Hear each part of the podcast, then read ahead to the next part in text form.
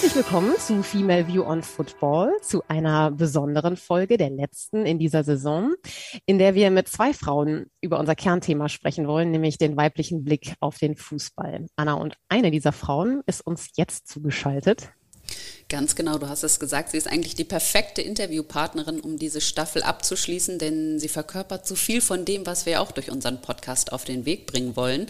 Turbine Potsdam, das war quasi ihr Verein. Sie hat auch eine Saison beim FC Arsenal gespielt und da musste sie leider ihre Karriere relativ früh beenden aufgrund einer Knieverletzung, aber sie kam mit voller Stolz zurückbringen, denn im Grunde genommen hat sie alles gewonnen. Also Champions League, Olympiasiegerin, mehrfache deutsche Meisterin und jetzt, und das ist natürlich für uns auch besonders interessant, hat sie es sich zur Aufgabe gemacht, mutig voranzuschreiten und hat sich zum Beispiel als Kandidatin bei der Präsidentenwahl bei Turbine Potsdam aufstellen lassen. Darüber darüber wird zu reden sein und wir freuen uns sehr, dass sie da ist. Tabea Kemme, herzlich willkommen. Ja, moin zusammen. Guten Morgen, Tabea. Und wir wollen mit äh, dir natürlich auch sprechen über ein Gespräch, was wir zeitgleich veröffentlichen werden. Und zwar ein Gespräch, was wir geführt haben mit der norwegischen Verbandspräsidentin Lise Klavenes. Und wer nicht genau weiß, wer ist diese Frau, erinnert sich vielleicht an den FIFA-Kongress in Doha Ende März. Da ist diese Frau aufgestanden, hat eine Rede gehalten. Eine sehr mutige Rede, acht Minuten lang und hat sehr dezidiert ähm, Kritik geübt äh, an der FIFA für die Vergabe nach Katar, für die Vergabeart und Weise, ähm, für den Umgang mit den Arbeitern in Katar und hat sich auch dafür stark gemacht, dass man den Ton ändern muss, dass man Strukturen ändern muss im, im Fußball. Mit ihr haben wir ein Gespräch geführt und Tabea, darüber wollen wir natürlich auch mit dir sprechen. Wir freuen uns, dass du da bist. Ja, ich bin, ich bin schon sehr gespannt. Das sind Themen, da gibt es sehr viel zu erzählen. Oh ja, das glaube ich auch. Zunächst müssen wir natürlich zu unserem Ritual kommen, auch in dieser letzten Folge, nämlich zu den W-Fragen. Fünf W-Fragen gibt es erstmal für dich. Bist du bereit? Ja. Dann geht es jetzt los und ich habe es ja schon angedeutet, die Präsidentenwahl bei Turbine Potsdam. Also als ich das nochmal nachempfunden habe jetzt in der Vorbereitung, war ich doch nochmal sprachlos. Deshalb, um das schon mal ein bisschen zusammenzufassen, warum hat bei dieser Wahl wieder mal ein Mann gewonnen und nicht eine Frau?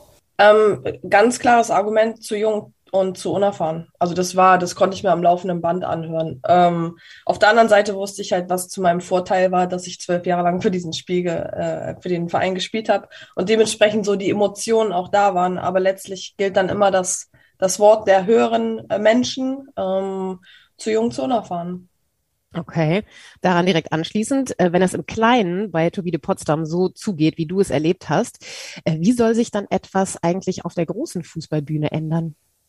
Ja, man kann meinen oder auch jetzt im, im, Nachgang so, hey, das ist super beängstigend, weil wie gesagt, wenn das bei so einem kleinen Traditionsverein schon so herläuft, wie es halt gelaufen ist, wie kann es dann nur laufen äh, bei der FIFA, beim DFB? Und ich meine, nicht ohne Grund gibt es ja hier und da auch Unverständnis. Ich äh, drücke es mal so aus, aber es ist halt, wo viel Geld im Business ist, wo viel Macht ist und die Gier umso größer. Das ist ein Mix äh, eines sehr schlechten Cocktails. Und deswegen braucht es halt genau die äh, Antreiber oder Antreiberinnen, die das in Frage stellen. Und dementsprechend klar als Vorreiter ähm, oder Vorreiterin gelten und vielleicht nicht ganz oben ankommen, aber man muss, also wir müssen handeln.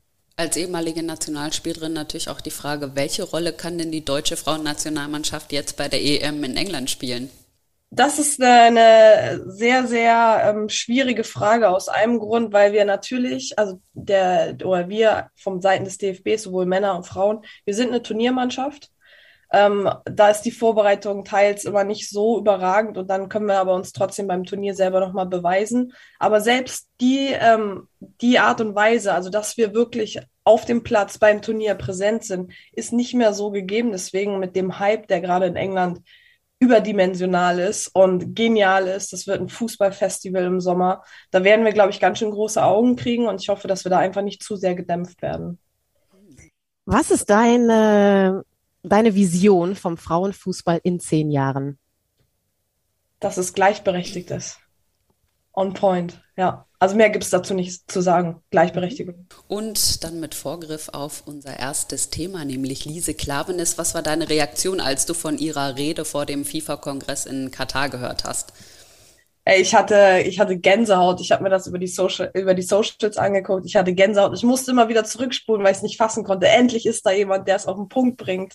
Und natürlich war es eine Frau. Irgendwie wieder so im Nachgang. Irgendjemand, der halt dann neu reinkommt. Ähm, vor allem auch ihre Vita ist ja einfach genial. Sie hat ja auch schon echt ähm, viel, viel mitnehmen müssen, schwierige Zeiten als aktive Spielerin, noch viel erreicht, dann vom Trainer bei der Nazio gesagt bekommen, unmittelbar nach der WM 2007 äh, ja, ähm, er, also sie bräuchte nicht mehr zurückkehren. Also alles so, wo, wo kommt diese Stärke dieses Menschen her? So, das gibt Gründe dafür. Und dann halt so tough dort zu stehen, ähm, einfach das zu sagen, was wir alle denken. Wir denken ja genau das, das Gleiche, was sie da gesagt hat. Und endlich tut es jemand. Und deswegen Chapeau.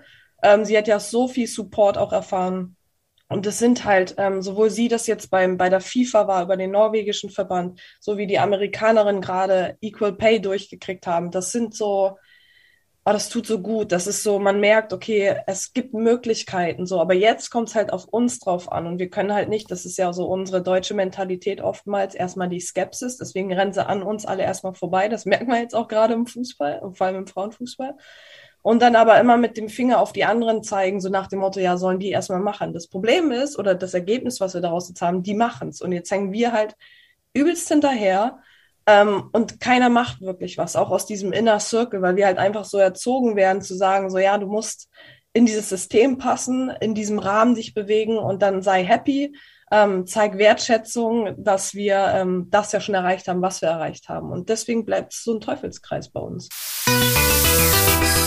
Also da deutest du ja so eine Konformität an, die gefordert wird. Du hattest jetzt gerade gesagt, wir alle denken das und sie hat es gesagt. Genau darüber haben wir mit ihr auch gesprochen, weil äh, wir auch das Gefühl hatten, Anna und ich, wenn wir Kollegen fragen oder unsere Freunde, dann sind die alle dieser Meinung, die äh, Lise Klavenes da geäußert hat. Aber das Ding ist, es war so revolutionär, weil diese Meinung, obwohl sie, glaube ich, bei vielen vorherrscht, sie keiner äußert. Was glaubst du, warum das so war, dass es bislang noch keiner gemacht hat bis diese mutige Frau kam und sich dahingestellt hat vor dieser versammelten Fußballweltöffentlichkeit und äh, diese Rede gehalten hat? Ich glaube einfach, wir sind ähm, in unserer Person immer zu sehr mit uns selbst beschäftigt und machen uns klein und sagen, naja, was soll ich denn als alleinige Person äh, richten? Aber anstatt das so zu sehen, dass halt einer muss es nur sagen und so viele fühlen sich da ja mitgenommen und fühlen sich darin bestätigt und sagen, oh ja, hat sie super gemacht so. Aber jetzt gilt es halt auch, sie darin zu supporten und nicht da einfach stehen zu lassen, sondern auch zu handeln. Und ich meine, in, innerhalb dieses Kongresses war ja dann die Reaktion auch so ein bisschen so, oh, was, was, was passiert hier gerade? ähm, so, das ist dieser Wake-up-Moment. Aber jetzt müssen wir halt wirklich, jetzt, wir, wir brauchen mehr solche Momente. Wir brauchen viele sagen ja immer Boykott, äh, sanktionieren, ähm, die, aber letztlich passiert ja auch nichts. So, das, da müssen wir auch ganz ehrlich sein. Aber, und das waren immer so meine Erfahrungen, die ich gemacht habe, wenn ich halt jetzt irgendwie gereist bin und wo der Fußball der Aufhänger ist, klar, da ist ein, ein fettes Business hinter, super viel Geld und dementsprechend stopft man die Münder der Menschen, die halt Kritik üben äh, würden.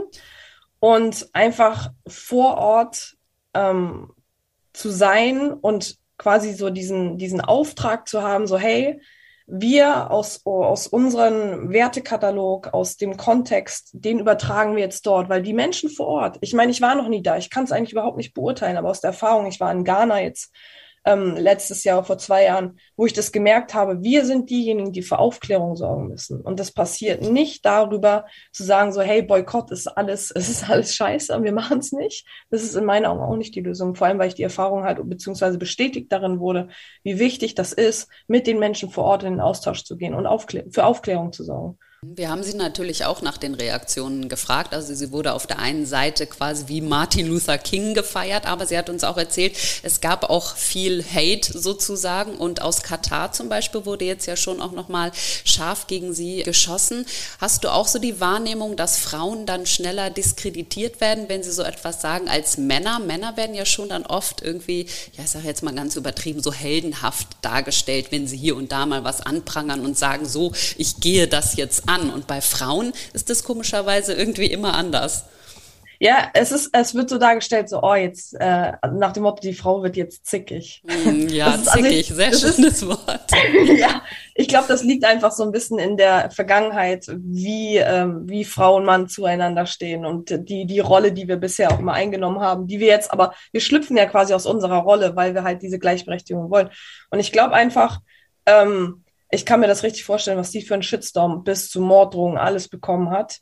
Ähm, auf der anderen Seite sind das ja genau diese Menschen, und das, also das male ich mir immer so aus, so das sind genau die Menschen, die sich halt einfach in dem Moment verletzt fühlen, so weil sie merken, so, oh, da kommt jemand, was ist mit meiner Position, was ist mit meiner Macht, so, nicht, dass ich jetzt hier ausradiert werde. Es ist quasi ganz große Angst dieser Menschen und auch in Katar. Ich meine, sie jetzt mal rein aus dem, aus dem Logischen her, Katar muss sich so äußern, weil sie natürlich ähm, das, das Freundschaftsband zur FIFA nicht reißen wollen.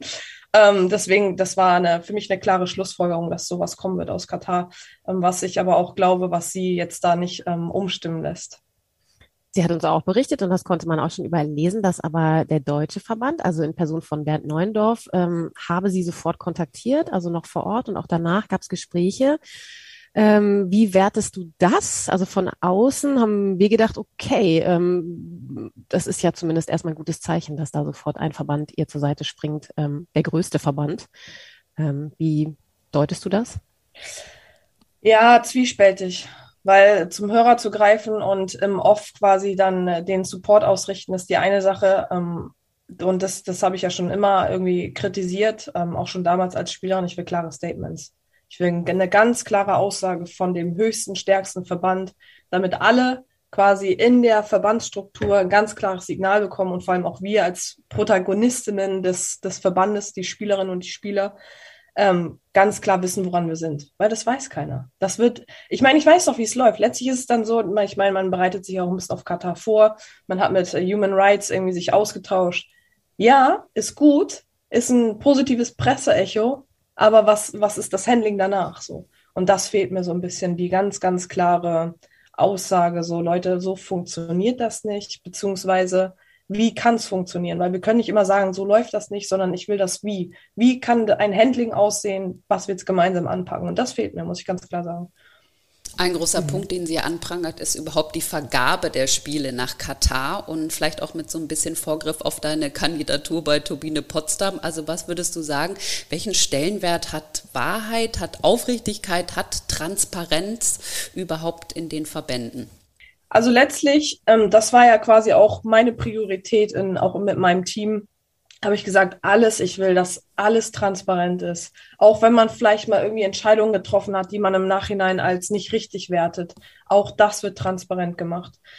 Und ähm, mit dem hat das natürlich zur Folge, dass du halt echt einen auf die Mütze kriegst, ne? Ähm, dass du, ähm, weil, weil diese Menschen verletzlich sind, sie fühlen sich angegriffen und dementsprechend schleudern die mit, äh, mit Aussagen um sich herum, also auf übelster Ebene unter der Gürtellinie, wo du auch denkst, so, ey, ich habe zwölf Jahre lang das Logo auf der Brust getragen und noch als stolzes Mädchen und dann als heranwachsende Frau. Und jetzt geht ihr so mit mir um. Ähm, auf der anderen Seite hat es mich auch nicht, es hat mich auch nicht überrascht, muss ich ganz ehrlich sagen, weil ich meine, ich kenne so ein bisschen die Strukturen, ich kenne auch die Menschen, wenn alles, wir waren sehr erfolgreich mit Turbine, dann ist alles super, keiner hinterfragt was. Aber an sich es deckt es auch nur die eigentliche Stimmung, dass es halt viel Potenzial hat, Dinge besser anzugehen und man hat diese Momente immer wieder verpasst. Ich erinnere jetzt an die Saison wieder Platz vier. Also man hat klare Ziele geäußert, beziehungsweise ähm, man scheut sich auch teils so ein bisschen davor, weil mit dem, dass man ein klares Ziel äußert, ist natürlich der Druck enorm hoch. Aber sorry, das ist im Leistungssport, das ist meine Herangehensweise, weil ich setze ein ganz klares Ziel und bereite mich dem noch vor und will das erreichen. Und das ist so ein bisschen so, was den eigentlichen Sport ausmacht, die Zielrichtung, die Werte.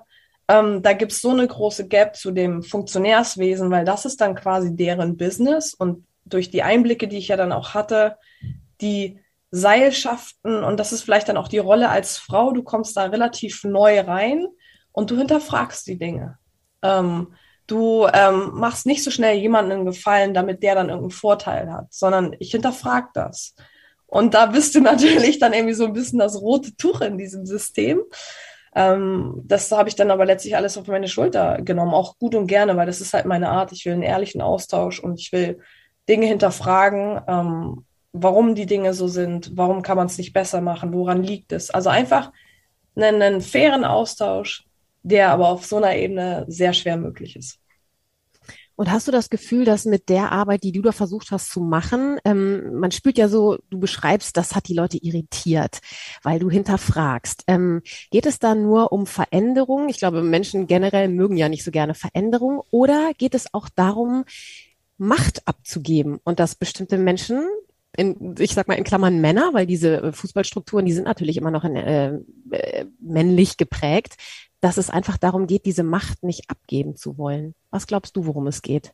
Ich glaube, es ist teils beides, weil klar, man hatte seine klaren Verhaltensmuster und sobald da irgendwie Veränderungen reinkommen, fühlt man sich irgendwie nicht, nicht gut damit. So, das ist ein Aspekt, dass man da vielleicht Angst vor hat. Und der andere Aspekt, diese Machtaufteilung. Ich meine, man muss ja auch so ein bisschen gucken, wer ist in, in diesen Verbandsstrukturen, ähm, Thema Altersstrukturen. Und teils sind das ja, also sind vermehrt ehrenamtliche Positionen. Das heißt, die Menschen, die das machen, die haben nebenher vielleicht nicht mehr so diesen Arbeitskontext, wo sie sich mit identifizieren, sondern das ist deren pure Identifikation. Und mit diesen ähm, Funktionspositionen hast du ja auch in der, sei es in der Landespo äh, Landespolitik, gewisse Positionen, besseren Stellenwert und ähm, damit wächst deine Macht auch. Und dann kommt da jemand und ähm, sagt so, hey, hier bin ich, ähm, ich will es besser machen.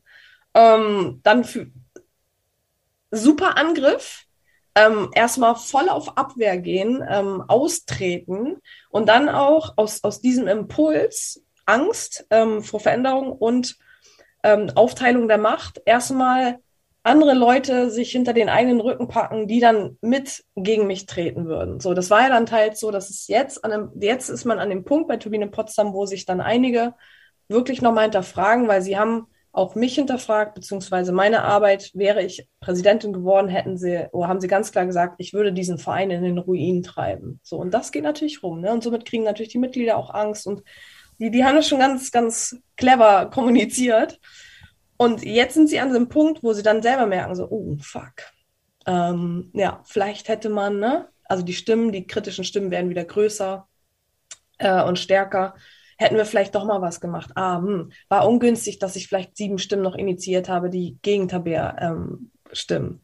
Und jetzt äh, dieser Moment, ich meine, das ist für mich natürlich ähm, eigentlich ja nur eine Bestätigung dafür, dass, dass es irgendwie mein, meine Ansichten die richtigen waren, bringt mir auch jetzt überhaupt nichts mehr. Aber ich glaube, das braucht es einfach in diesem Prozess, in diesem Veränderungsprozess, das mal Leute, die neue Sachen machen wollen, gegen die Wand rennen, aber irgendwann wird es Stein für Stein abgebaut. Wenn wir das nochmal zusammenfassen, also du bist gegen den damaligen und jetzigen Wiederamtsinhaber Kurzmutz angetreten. Er hat 110 Stimmen bekommen, du hast 100 Stimmen bekommen und noch am Tag der Wahl wurde Druck auf dich ausgeübt, ob du nicht deine Kandidatur doch lieber wieder zurückziehen möchtest. Also wie dreckig war dieses Spiel? Na, das ging ja, das ist, es gibt so viele Beispiele. Das war ja, also ich mir, was mir ganz wichtig war, ähm, ich hatte ja im, im Juni war die Wahl und im März habe ich das quasi öffentlich gemacht. Und vor der Veröffentlichung habe ich dem Bernd Schröder, das ist ja der Ehrenpräsident, der, quasi diesen Verein aufgebaut hat und auch als Trainer agiert hat. Und er war so ein bisschen mein Ziehtrainer. Ähm, ich meine, die Trainingsmethodik kann man auch ein bisschen hinterfragen im Nachhinein, aber anyway, es war erfolgreich. Ähm, und es war mir einfach, das lag mir am Herzen, weil wir haben jahrelang miteinander gearbeitet. So, ich möchte ihm das vorher am Telefon erzählen. Ich möchte nicht, dass er das aus den Medien erfährt. Ich dann halt angerufen, ich so, hey, so und so sieht's aus. Du weißt auch um meine Position, um mein Engagement und was ich für eine Sicht auf diesen Verein habe, dass sehr viel Potenzial da ist und ich möchte es ändern. Dann hat er erstmal so ein bisschen gelacht so ähm, und meinte nur so, naja, also du weißt doch, wie das hier im Verein läuft. Wie, das ist doch so schwierig. Auch der Vorstand, die können nicht miteinander und so. Ich sag, Schröder, was bringen mir jetzt, also deswegen will ich es besser machen so. Und sagte ihm dann nur letztlich so, Bernd, außerdem, ähm, ich bin nicht diejenige, die sich freiwillig auf die Ersatzbank setzt. So, das war so der, der Schlussmoment, der Schlusssatz. Und seitdem, mit der Veröffentlichung, kein Wort mehr miteinander, nichts. Ich habe ab und an, weil es ging darum natürlich auch zu sagen, so, hey, lass uns doch eigentlich gegenüber der Öffentlichkeit ein, so, so einen Übergang quasi kommunizieren, dass man das schön ähm, im Sinne des Vereins, der Vereinsarbeit so einen netten Übergang hinkriegt. Ja, könnte man ja mal machen und dann, wenn es aber wirklich drauf ankam, und das ist halt, wo ich sage, okay, du kannst dich auf diese Menschen nicht verlassen. Ähm, ja, morgen 14 Uhr machen wir Termin aus mit, äh, mit den Medien, dann ist er einfach nicht da. So, und dann lässt er einen alleine da stehen und das war für mich natürlich auch ein Signal, so, okay, Leute, hier ist einfach nicht das Ziel, das überhaupt irgendwie gemeinsam zu machen. Und dann auch am, selbst am Wahltag, ne, das ging ja darum, dass quasi ähm, der, der Verein über ihre Socials, über Webseite quasi das, das eigene Team, was sich aufstellt, veröffentlicht hat. Aber du darfst quasi die, die Vereinsmittel, die Plattform nicht für Wahlpropaganda missbrauchen. So. Und da habe ich dann auch, ich habe angerufen, so Leute, das könnt ihr nicht machen. So, da, das, das geht gegen die Regel.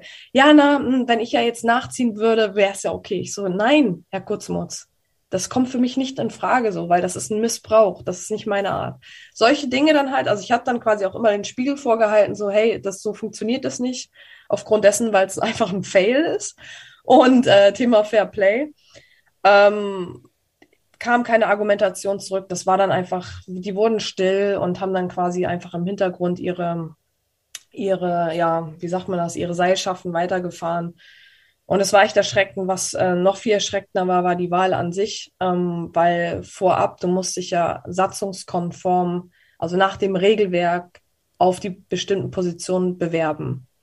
Und selbst das hat nicht hingehauen. So. Und dann haben wir dann halt ähm, mit über den Wahlausschuss gesagt, ähm, hier, so funktioniert das nicht. Wenn ihr euch aufstellen lassen wollt, ähm, müssen wir leider am Wahltag sagen, funktioniert so nicht, weil ihr euch nicht konform beworben habt wurde auch nicht drauf eingegangen. Ähm, dann habe ich das quasi, es gibt ja dann, also die, die ähm, Wahl war, ging ja bis nachts um zwei Uhr, glaube ich. Und dann hatte ich auch bei Vorlesen der, der Teams, habe ich mich dann gemeldet, habe gesagt, so, hey, so funktioniert das nicht. Und dann ist es halt so, ne? Dann gucken einen irgendwie alle erstmal an, so, was, was will die überhaupt? Und dann geht halt dann einer aus dem Verwaltungsrat, ein sehr hoch angesehener Mensch, auch aus der ähm, Potsdamer Landespolitik geht halt hoch und sagt, naja, wir wollen ja heute auch mehr oder weniger so, wir wollen ja heute auch zu einem Ergebnis kommen, wollen wir nicht heute jetzt alle dafür stimmen, dass, dass es okay geht. Ja, natürlich, es war nachts, weiß ich nicht, Mitternacht, da wollten auch alle nach Hause und dann, so funktioniert es, wo ich mir auch dachte, so, oh mein Gott. Und auch so ein bisschen mit meinem polizeilichen Background dachte ich mir so, willst du das eigentlich? Doch, ich will es, weil ich es weil besser machen will. Aber dazu brauchst du halt alle. Hat nicht ganz, ganz funktioniert, aber es war, ich finde es einfach krass, weil und das, das tut meinem Sportlerinnenherz so weh. Du gibst alles, du versuchst dich tagtäglich zu optimieren, ähm, Prozesse anzuregen, damit du noch besser wirst, um ganz oben mitzuspielen. Und dann hast du so eine Vereinsarbeit. Ich will nicht alle über einen Kamm scheren, aber wo du denkst so, nee, das ist nicht das, was im übertragenen Sinne, was wir sind. So, und das tat weh. Das tat richtig weh. Also Anna und ich haben im Vorfeld jetzt auch ähm, viel darüber gesprochen und diskutiert darüber und äh, hatten noch diesen Satz gefunden, dass offensichtlich im Vorfeld der Wahl man auch auf dich zugekommen ist und äh, Leute gesagt haben, also man muss da aber gucken, dass man die Gesichter der alten weißen Männer äh, wahrt. Und ich glaube oder wir glauben auch, dass es auch was mit dem Selbstverständnis zu tun hat. Also da kommt so eine junge Frau, und die glaubt irgendwie, also so vermute ich, dass das auch eine Alterssache eventuell ist dass einfach dieses Selbstverständnis, dass da eine Frau herkommt, die ist auch noch jung und die will da was ändern und die beruft sich auf so Sachen wie eine Satzung und Regeln und so weiter und macht uns jetzt hier einen Strich durch unsere Sachen, die wir schon ewig lange so machen. Ich glaube einfach, da ist das Selbstverständnis so in der Generation der, ich weiß nicht, ich will das nicht auf irgendein Alter festlegen, aber der etwas älteren Herren, wie kann die sich quasi, was nimmt die sich raus? Also ich glaube, so ein bisschen so ist die Haltung. So nehmen wir das zumindest wahr. Absolut. Was ich auch, ich meine, das ist ja eigentlich schon wieder ganz amüsant, so, weil ich meine, ich bin nicht diejenige, die, die quasi ähm, das, das erzählt hat, so ja, die alten weißen Männer, sondern sie selber betiteln sich so. Wo ich mir dachte, so, ihr schiebt, ihr seid diejenigen, in dem Fall die Person halt, ne, mit denen ich da zu tun hatte, ihr schiebt euch selber in diese Position, hey, ich bin da raus, so. Und ich glaube einfach so, das ist ja schon fast so ein bisschen selbstbemitleidend. Und auf der anderen Seite ist, glaube ich, einfach dieser, der Egoismus. Dieser Ego ist so groß, dieser Menschen. Und das ist, die sind so gekränkt. Das ist wie wenn du Hunde jaulen hörst. hörst. Und da dann halt irgendwie, also ich habe das ja auch versucht, so rein aus der Psychologie auch zu verstehen und eigentlich Mitgefühl zu haben. Das war, das war meine größte Hürde, mit diesen Menschen Mitgefühl zu haben, weil sie handeln aus einer gewissen Angst und äh, mich nicht irgendwie persönlich davon ähm, beeinflussen lassen über das, was sie mir gegenüber gesagt hat. Also es war, das war mein Learning, das war Champions League auf jeden Fall. Damit lernen umzugehen. Ähm, Deswegen, ich nehme so viel mit. Also das, ich, ich fühle mich gar nicht als die Verliererin der Wahl, sondern ich habe so viel gewonnen. Zwar jetzt nicht rein vom Ergebnis her, obwohl es echt verdammt knapp war. Aber ich weiß jetzt, warum, oder ich fühle mich bestätigt darin, warum diese Systeme so funktionieren, wie sie funktionieren. Das eine ist dieses Selbstverständnis, was Valeska auch angesprochen hat. Was mich auch so stört, ist, dass Männer irgendwie ihren Weg oder das, was sie tun, nicht hinterfragen. Also sie gehen immer davon aus, dass das richtig ist. Zum Beispiel aus meinem Bereich gibt es tatsächlich männliche Kollegen, die meinen, mir sagen zu müssen, was ich denn fragen soll wo ich dann denke, Entschuldigung bitte, was soll das? Ich bin auch Journalistin, ich weiß schon, wie das geht und vor allem, wer sagt denn, dass das, was du möchtest, was ich frage, gut ist oder besser ist oder dem Zeitgeist entspricht? Also der alte weiße Mann möchte dann ja auch, dass wenn die Frau sich schon einmischt, dann soll sie bitte aber auch seinen Weg weiter beschreiten. Also dieses etwas anders machen, das kommt bei Männern halt überhaupt nicht gut an. Das ist der Wahnsinn. Also das ist auch so meine Erfahrung, die ich oftmals gemacht habe. Und dann, und jetzt finde ich, wird es richtig spannend mit der Generation, die nachkommt. Und ich merke, ich sehe es, wenn ich hier ums Eck radel und auf dem Fußballplatz gucke, wo die Abiturienten und äh, Abiturientinnen zusammen Fußball zocken. Weißt du, so dieses, ähm, okay, dieses Miteinander und das auch hinterfragen. Und ich finde, deswegen sind diese zwei Rollen und ähm, sowohl die Rolle des Mannes, sowohl die ähm, wie auch die Rolle der Frau so wichtig gemeinsam. Weil der Mann ist, oder das ist meine Erfahrung, die ich gemacht habe, der Mann ist dann derjenige, der dieses ganz klare, der, der oxt einfach durch, straight durch. Und dann kommen wir halt so, oder das war meine Position, ich hinterfrage da nochmal kurz, warte mal, hier links war eine kurze, so, so eine Abbiegung. Wollen wir nicht vielleicht mal gucken? So dieses, dieses Hinterfragen und dann matcht es. So, und das, deswegen bin ich auch so, sowohl wir Frauen echt erstmal einen Part aufzuräumen haben, aufzuholen haben. Und ähm, wir können auch nicht verlangen, dass die Männer da uns entgegenkommen, so, weil die sind halt auf ihrem, ihr, auf ihrer Strecke schon meilenweit voraus. Und ich glaube, wir können aber einfach immer mal kurz, kurz mal am T-Shirt zupfen und sagen so, hey, wollen wir nicht mal kurz drüber nachdenken? Ich glaube, das ist es einfach. Das ist so ein bisschen dieses, diese menschliche Komponente, die, die wir da sehr gut einbringen können. Das hat ja ehrlich gesagt auch ein bisschen was so mit dem Willen zur Reflexion zu tun, ne, der eigenen Handlung. Also wenn man, ob man hinterher wirklich nochmal seine eigenen Handlungen hinterfragt oder ob man dann als Gruppe, sage ich jetzt mal, egal wo das in der Gesellschaft ist, ob das in einem Fußballclub ist, wie bei euch, oder in einem Verband oder so, dass man quasi merkt, okay, je diverser das Thema Diversität ist irgendwie in aller Leute Munde, aber es ist immer so abstrakt. Aber eigentlich kann man ja sagen so, ey, viele Meinungen führen einfach dazu, genau zu dem, was du gerade gesagt hast. Wir gucken mal in verschiedene Abbiegungen rein. Wir entscheiden uns hinterher, welche wir nehmen, aber wir gucken zumindest mal. Und ähm, es erweitert das Spektrum so ungemein. Ich glaube auch, dass es wirklich viele Männer gibt, die da schon, die den Vorteil erkennen. Aber es gibt halt auch noch ganz viele, die einfach gerne einfach so weitermachen. Ne? Es ist halt vielleicht ein bisschen einfacher das ist auch, also die Dynamiken dahinter auch, ne? Wenn jetzt äh, in, in einem äh, Kreise der, der Männer, so weiß nicht, wenn da einer irgendwie eine Rede hält oder so, dann gibt es danach immer diese Schulterklopfer, so, ja, oder dieses Abnicken, so, ja, richtig gut gemacht.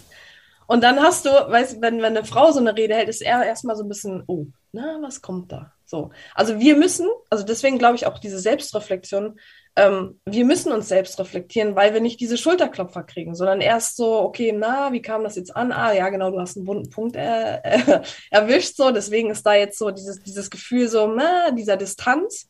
Und ich glaube, das ist der Aspekt, wo wir viel mehr uns selber hinterfragen. Ich glaube auch oftmals zu viel, weil dann kommen auch, ich glaube, das ist so auch typisch Frau, so dieses, na, Selbstzweifel, hm, passt das jetzt und so, anstatt dann einfach auch mal eben kurz klar durchgehen. Ähm, und das ist bei den Männern eine, eine andere Dynamik.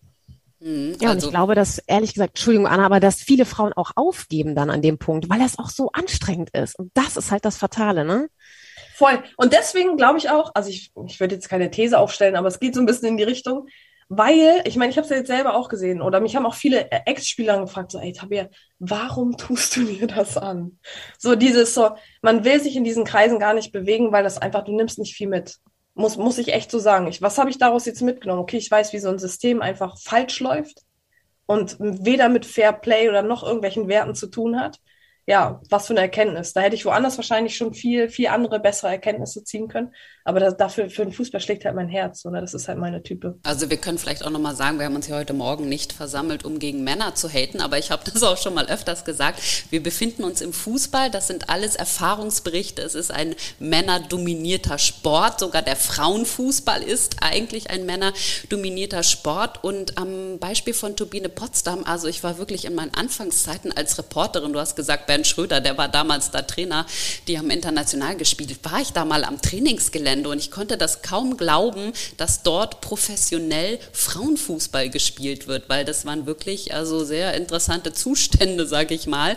Und ähm, der Kurzmutz, der hat ja auch gesagt, dass du zum Beispiel jemand warst, die sich beworben hat und diese auf Satzung und Gesetze achtet. Und habe ich mir so gedacht, genau das ist das natürlich aber auch, was so diesen Wandel, diese Veränderung, die man braucht, also um überhaupt die Voraussetzungen ähm, zu schaffen, die Installation, die Trainingsinstallation, um dann auch erfolgreich zu sein auf Dauer und wie du sagst, nicht immer hinterher zu hinken. Das funktioniert ja heutzutage nicht mehr, dass man da irgendwie mit so einem Handschlag rausgeht. Natürlich kann man das irgendwie besiegeln und sagen, so diesen Vertrag unterschreiben wir jetzt. Und was mich auch stört, ist so ein Handschlag. Ich finde, es hat auch immer so ein bisschen was von Intransparenz. Es wird überhaupt nichts festgehalten und am Ende weiß man gar nicht, was sind die Regeln und welchen Pfad beschreiten wir jetzt? Ich finde, das ist ähm, so sehr die, die Aussage, deswegen bin ich sehr dankbar für diese Aussage, die er da getätigt hat, weil das ist selbsterklärend, wie das, wie das Handling ist. Mhm, so, und das genau. ist, wo ich einfach nur ganz ehrlich, einfach das. Genau, ja. Und deswegen ist so, hey, ich bin raus, so, du hast es selbst erklärt und du hast selber das Problem beschrieben. So, also was für eine Erkenntnis für ihn. Es ist ja so, dass auch parallel zu dir Gabi Papenburg auch quasi einen ähnlichen Prozess durchgemacht hat, hat für den Vorsitz der, äh, des Berliner Fußballverbandes kandidiert und musste am Ende auch im Prinzip bilanzieren. Sie hat Vorschläge gemacht, wie könnte man es anders machen und hat dann gemerkt, okay, wenn die Leute nicht mitziehen, wenn die das nicht wollen, so be it. Ähm, und du hast ja auch am Ende so mangelnden Reformwillen beklagt. Wie glaubst du einfach, okay, das war jetzt eine Vorarbeit und es werden dann hoffentlich andere Frauen in der Zukunft auch wieder machen, zu versuchen, zumindest so einen Prozess anzuschieben. Was glaubst du, womit könnte man beginnen? Was? Ähm Na, ich glaube auch, also alleine das auch auf diesen Leistungssport zu beziehen, so ist es ein wichtiger Schritt, den ja einige Vereine jetzt auch tätigen, quasi den Profibereich äh, zu institutionalisieren und von der Vereinsarbeit frei zu machen, sondern das ist wirklich High-Level Fußball, das ist ein Business. So, das ist professionell. Und das, das muss man schon mal ausklammern. Und ich sag mal so, auf dieser Vereinsarbeit, das ist natürlich, du musst halt die Mitglieder mitnehmen, so. Das ist halt die große Kunst. Ähm, und da musst du dann, ja, das ist eine, du, du musst sie überzeugen, beziehungsweise ist meine, meine Art oder meine Herangehensweise ist es nicht, ich will nicht, ich will nicht die Leute überzeugen. Die müssen sich schon schön selber überzeugen von den Dingen, die ich quasi anbiete. So, ich möchte Menschen begeistern von dem, wie es laufen kann. Und dann sind sie dran. Und wenn das noch nicht der Fall ist, ist es erstmal, ich meine, die sind ja auch irritiert. Das hat es hier in Potsdam noch nie gegeben, so. Und ähm, du musst vorangehen, du musst die Themen transparent machen und sagen, so kann es gehen, Leute. Und dann wiederum, weil es ja jetzt nicht passiert ist, ist es einfach so, ich meine, ich kenne es selber aus, aus dem Fußballbereich, wenn es jetzt ähm, um, um Leistung geht oder um Trainingsveränderung, ich muss einmal gegen die Wand rennen, es muss wehtun. In dem Fall war es oftmals eine Verletzung, weil ich übertrainiert war. Es muss wehtun und der Schmerz bremst mich aus. So, und was wäre das quasi zu übertragen, im übertragenen Sinne auf einen Verein?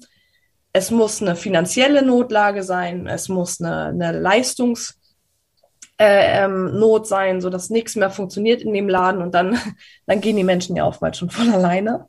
Das ist ja auch so ein Effekt, um dann wirklich neu durchzustarten. Weil das ist ja auch diese Prozesse, Change Management in sowohl Vereinen wie in Behörden.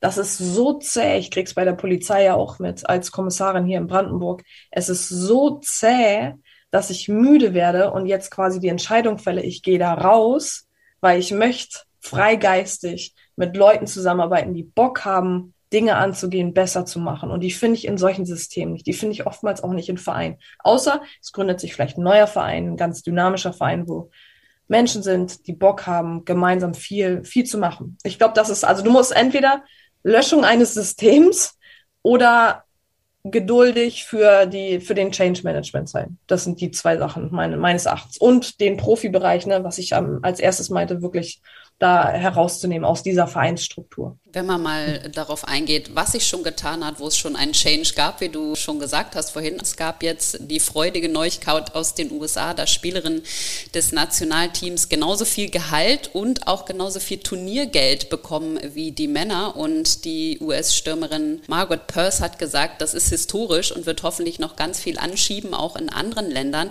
Und in den USA fand ich das sowieso immer komisch, weil die Frauenmannschaft ja viel, viel erfolgreicher ist als die Männer.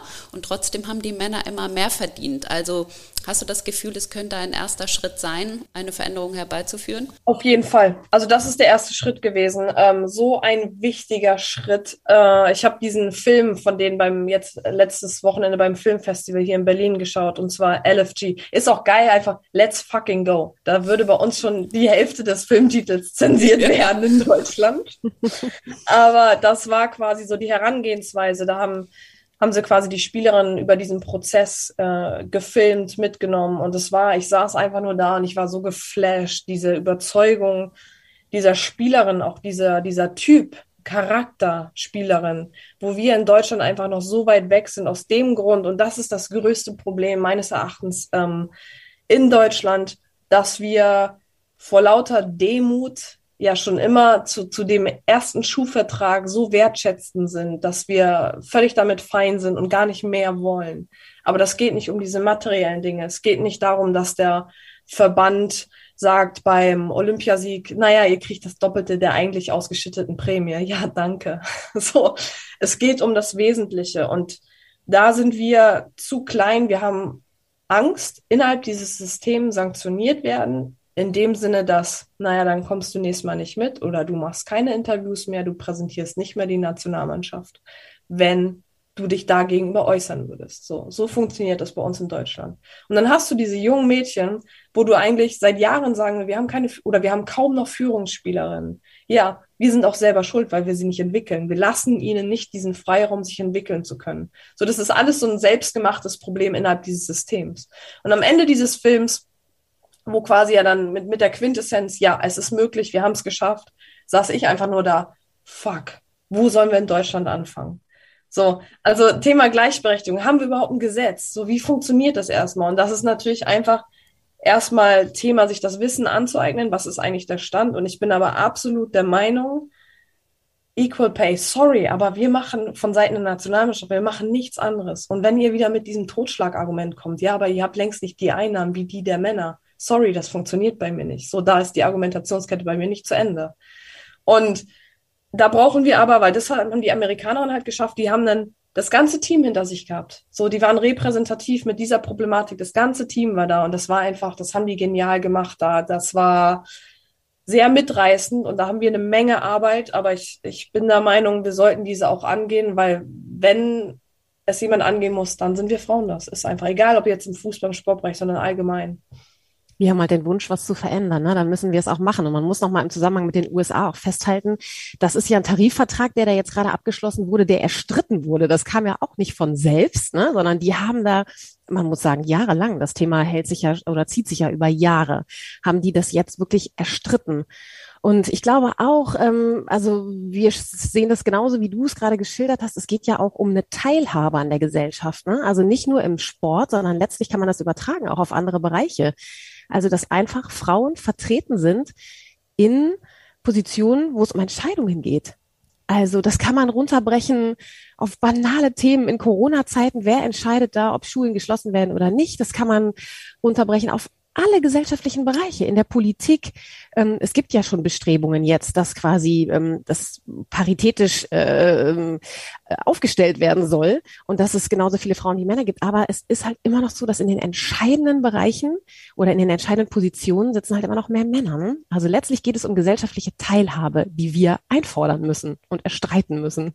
Und wir vor allem auch dahin gehen müssen, weil ich glaube, wir dürfen halt nicht, oder das sollte nicht unsere, unsere Absicht sein, zu erwarten, ähm, dass ähm, die, die Männer auf uns zukommen in dem Fall, weil sie sind ja eigentlich relativ, nehme ich an, zufrieden mit dem Kreise, in dem sie arbeiten, so. Und da müssen wir halt vereinzelt rein. Da, da müssen wir vorangehen. Weil das ist, wenn wir die Dinge erwarten, werden wir nur enttäuscht. So, das war zumindest immer das, was bisher meine Erfahrungen mir so gegeben haben.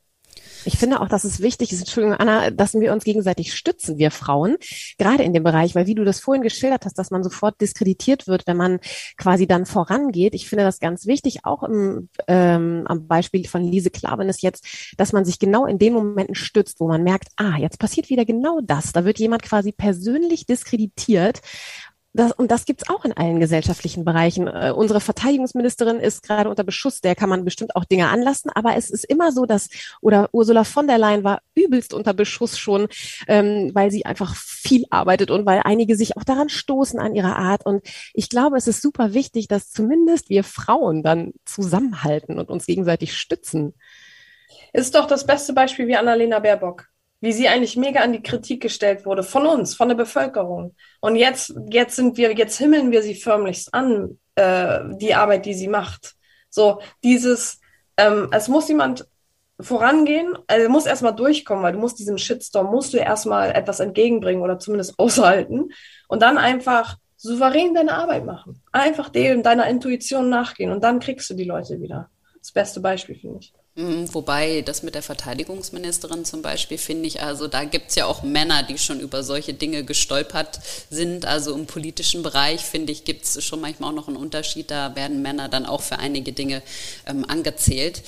Ich habe diese Woche, das hatte ich dir auch geschickt, Valeska, weil es mich so beeindruckt hat, um auch mal zu zeigen, wie es auch gehen kann, nämlich bei der Eishockey-WM. Da hat unser Bundestrainer Toni Söderholm eine weibliche Co-Trainerin, Jessica Campbell heißt die, und er hat darüber Folgendes gesagt, mir ist egal, ob ein Mann oder eine Frau hinter der Bande steht, es ist eine Entscheidung für das Eishockey. Ich habe mich für ihre Qualitäten als Mensch, Trainerin, Kommunikatorin und ihre Arbeitsmoral entschieden und ich finde genauso, also man könnte das gar nicht besser besser zusammenfassen, oder?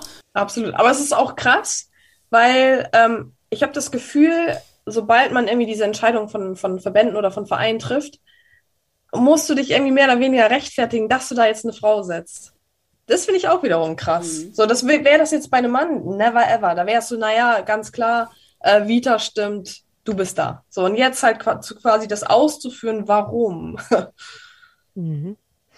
Du hattest gerade einmal gesagt, dass du das auch bei der Polizei, diese Strukturen äh, so empfindest und dass du weg bist, wenn ich das gerade richtig verstanden habe. Wohin geht denn deine persönliche Reise? Du bist im Moment als Expertin ja auch unterwegs, machst da auch ganz viel, genauso wie Almut übrigens auch, bei den Spielen der Männern. Ich glaube, das ist inzwischen schon auch erst seit dem letzten Jahr ein Schritt, der total etabliert ist. Also da, das ist völlig normal inzwischen, was ich toll finde. Ähm, wo geht deine, deine Reise so hin? Ähm, also das war, ich habe jetzt, nachdem ich aus England ja wieder zurückgekommen bin, war ich eineinhalb Jahre quasi jetzt bei der Polizei und ich habe für mich dann schnell gemerkt, so, okay, auch diese hierarchischen Strukturen, dieses wenige Miteinander, dieses, okay, wir haben ein Problem bei der Polizei, bei uns geht der Nachwuchs verloren. So, wie können wir, ähm, wie können wir uns nach außen stellen? Komm, lass mal irgendwie eine Strategie mit äh, Strategieköpfen aufstellen ähm, kommt halt nicht so. Das ist so in der Behörde in dem Fall, am Ende des Monats bekommst du dein Ega Geld, egal ob du was gemacht hast oder nicht so. Und dann kommt dann eine Tabelle aus dem Leistungssport, tägliche Leistungsoptimierung, damit sie irgendwie oben ankommt so. Und dann äh, habe ich selber für mich dann irgendwie die Entscheidung getroffen, so okay, das, ich mache mich kaputt damit, so das ist nicht mein mein Purpose, das ist nicht meine Vision, so ich bin mit 30 jungen Jahren irgendwie an äh, im Leben und möchte möchte leben. So, ich möchte möchte Dinge nachgehen, auf die ich Lust habe. Und habe dann irgendwie die Entscheidung für mich gefällt, okay, das so funktioniert das nicht. Okay, wie stelle ich mich anders auf? Und dadurch, dass ich halt im Sport, also mein, mein Herz schlägt für den Sport. Ich mache auch so gut wie fast noch täglich Sport. Ich liebe einfach sportübergreifend, mich, mich zu bewegen, in Austausch zu gehen. Und habe dann gesagt, okay, was ist das Problem? Ich meine, ich kenne es anhand meiner eigenen Karriere. Was ist das Problem? Anhand einer Spielerin, die sie in diesem System hat, Thema duale Karriere, also auch Persönlichkeitsentwicklung, alltägliche Lebensdinge, so wie kriegst du beides integriert? Und da gibt es einfach sehr wenig Support. Wir reden immer vom Profifußball, können wir in Deutschland schon mal ganz weg, weg damit mit diesem Wort. Das sind leistungsorientierte Fußballerinnen, die Bock haben, ganz oben zu zocken, so. Aber die professionellen Bedingungen sind so wenig gegeben. Wir sind am Aufschwung, aber es ist noch ein langer Weg zu gehen. Und darüber hinaus auf Leute getroffen, weil ich die Themen transparent gemacht habe, angesprochen habe und somit triffst du auf Leute, die ähnliches denken und sagen so, hey, komm, lass doch was machen. Verein gegründet, Sports for Education.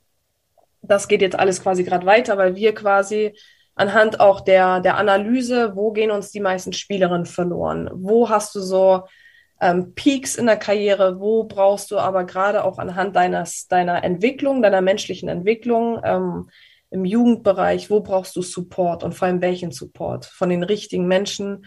Ähm, und dass du dir als Spielerin quasi die Dinge pflücken kannst, die dir gut tun, ähm, dazu musst du aber auch erstmal wissen, wer du bist, was willst du überhaupt. All solche Dinge, also quasi das Rundumpaket wollen wir darstellen, anhand einer Plattform einen Ort der Begegnungen zu schaffen, wo die Spielerin, das ist ganz wichtig, vereinsunabhängig von ihrem Club Entscheidungen treffen kann, wie sie ihren Weg wählen will, was braucht sie.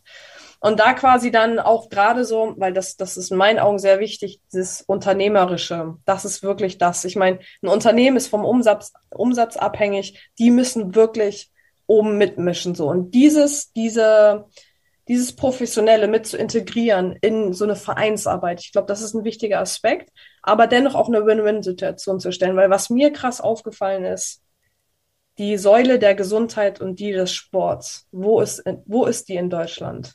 So, wenn man sich da auch mal die Zahlen ankommt, klar, Covid, ähm, Bewegung weniger, so dieses zu integrieren und der, dem Sport generell deinem eigenen Körper einen viel höheren Stellenwert, äh, Stellenwert in Deutschland zu schaffen. So, das ist so ein bisschen die Denke, sehr umfangreich, ähm, aber da geht mein Herz auf, weil ich glaube oder wir, wir können da viel transparent machen, was die Probleme sind, aber wir gehen auch die Wege zusammen. So, das ist das. Da gehe ich jetzt meinen Weg. Klar, dann ist die, die Männer Champions League so, das bringt mega Spaß, ähm, auch eine super Erfahrung. Irgendwie ja dann auch immer so als einzige Frau immer da quasi so in diese Kreise reinzugehen und ich nehme so einen Mehrwert. Man nimmt gegenseitig so einen Mehrwert mit. Und auch immer diese Feststellungen, so, ach Mensch, ihr Frauen könnt ja auch Fußball spielen. Also wirklich für Aufklärung zu sorgen. Das ist so krass. Du kommst in diese Kreise rein und dann ist immer so, naja, da musst du aber hier aufpassen und so. Und ich so, Leute, ich habe 14 Jahre Fußball gespielt. So, was wollt ihr? So, ich bin da. So, ihr könnt euch auf mich verlassen. Das ist super interessant. Es ist auch auf der einen Seite ist es witzig, ähm, auf der anderen Seite vielleicht auch ein bisschen traurig, aber es braucht halt einfach, es braucht uns aufzuklären, in den Austausch zu gehen. So, das ist so meine Rolle. Bringt super viel Spaß. Dann kommt noch diese Thematik mit Equal Payoff. Also es ist so ewig lang. Also ich habe ja auch noch viel Zeit in meinem Leben, deswegen ähm, wird bunt. Du bist auch eine Pionierin, genauso wie Lise Klavenes, die uns auch zugeschaltet war. Das ja, kann man, glaube ich, schon mal festhalten. Wenn man dich so reden hört, absolut. Mit der Dynamik, mit der du hier vorangehst. Also eigentlich brauchen wir dich am vorderster Front. Probierst ja, du es nochmal ja. irgendwo? Präsidentin, ich weiß es nicht, Sportdirektorin, irgendwas? Es ist eine Sache der Zeit, glaube ich. Es wird kommen. Also ich glaube ja und so, also ich bin jetzt an dem Punkt, ich habe auch alles, alles irgendwie so ausprobiert, so ähm, über Schweige-Meditationsretreat, über Lizenz zur Fallschirmspringerin machen. Also weißt wow. du, überall irgendwie sich selber auszuprobieren, weil ich will, das will ich mein ganzes Leben lang, weil ich war, wie gesagt, auch diese 14 Jahre, ich war ja auch so ein bisschen in so einem System, wo du mal ein bisschen aufpassen musst und ich habe ja auch viel, viel gemacht, was ich habe eigentlich gar nicht machen dürfen, rein vertraglich, sei es halt irgendwie Skifahren, Snowboarden und so war mir alles egal, ich habe einfach gelebt so. Und das war meines Erachtens auch das, was mich erfolgreich gemacht hat. So. Und so gehe ich halt jetzt weiter, nur halt ohne diesen Rahmen. Sehr beachtlich. Also Sport for Education ist die Plattform, auf die wir alle gucken werden in den nächsten Jahren. Almut spielt noch ein bisschen in den USA. Vielleicht kommt die dann auch wieder zurück und wird sich irgendwie einbringen. Also ich glaube, ähm, dem Fußball stehen auch gute Zeiten voraus und da werden Frauen mitmischen. Ähm, das ist eine schöne Aussicht und ja, steht da Tropfen hüllt den Stein. Ne? So sieht's aus, ja. Und wir werden mit dem Podcast auch versuchen, unseren Teil dazu beizutragen. ja.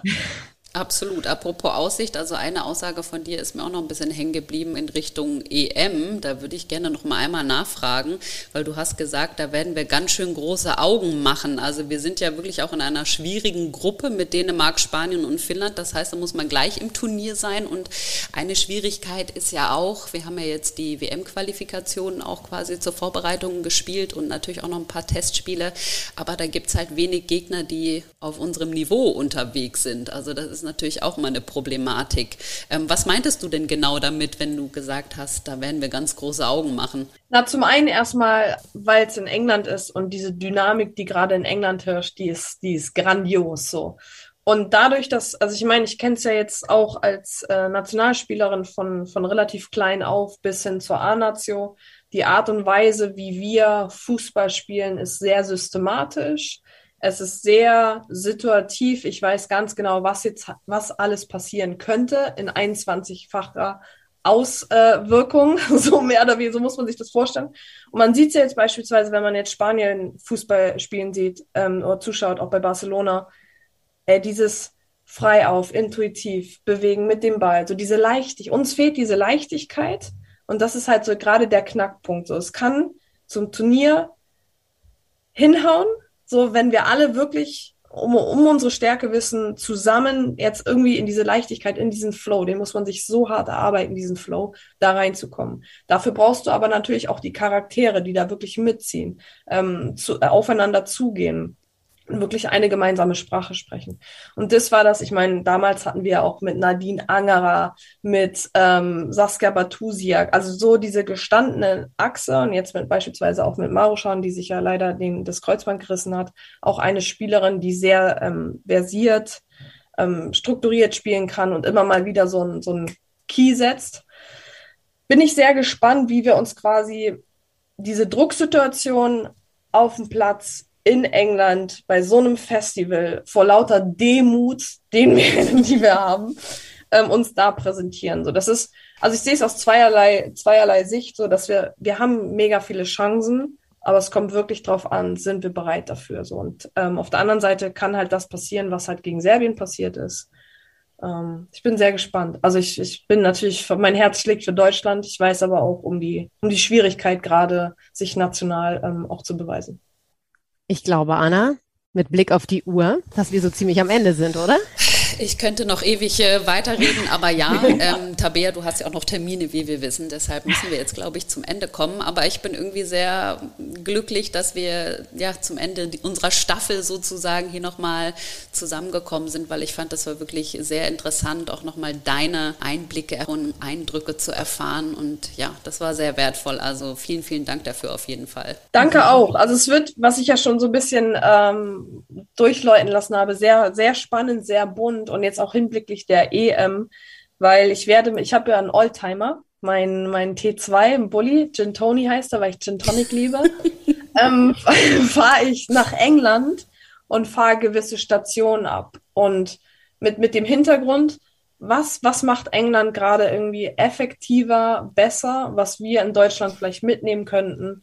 Und da machen wir so, so Miniserien, zur Aufklärung, Transparenz und in der Hoffnung, dass man vielleicht gewisse Dinge einfach trans oder übersetzt nach Deutschland oder so ein bisschen so der Eye-Opening ähm, Sache folgt. Ich bin sehr gespannt. Also es wird sehr bunt, schon direkt im Sommer. Super. Du bist auch auf jeden Fall eine Frau mit Visionen und ähm, es gibt viele Parallelen zu Lise Klavenes, für die wir nochmal Werbung machen wollen, auch für das zweite Interview, was wir geführt haben mit ihr.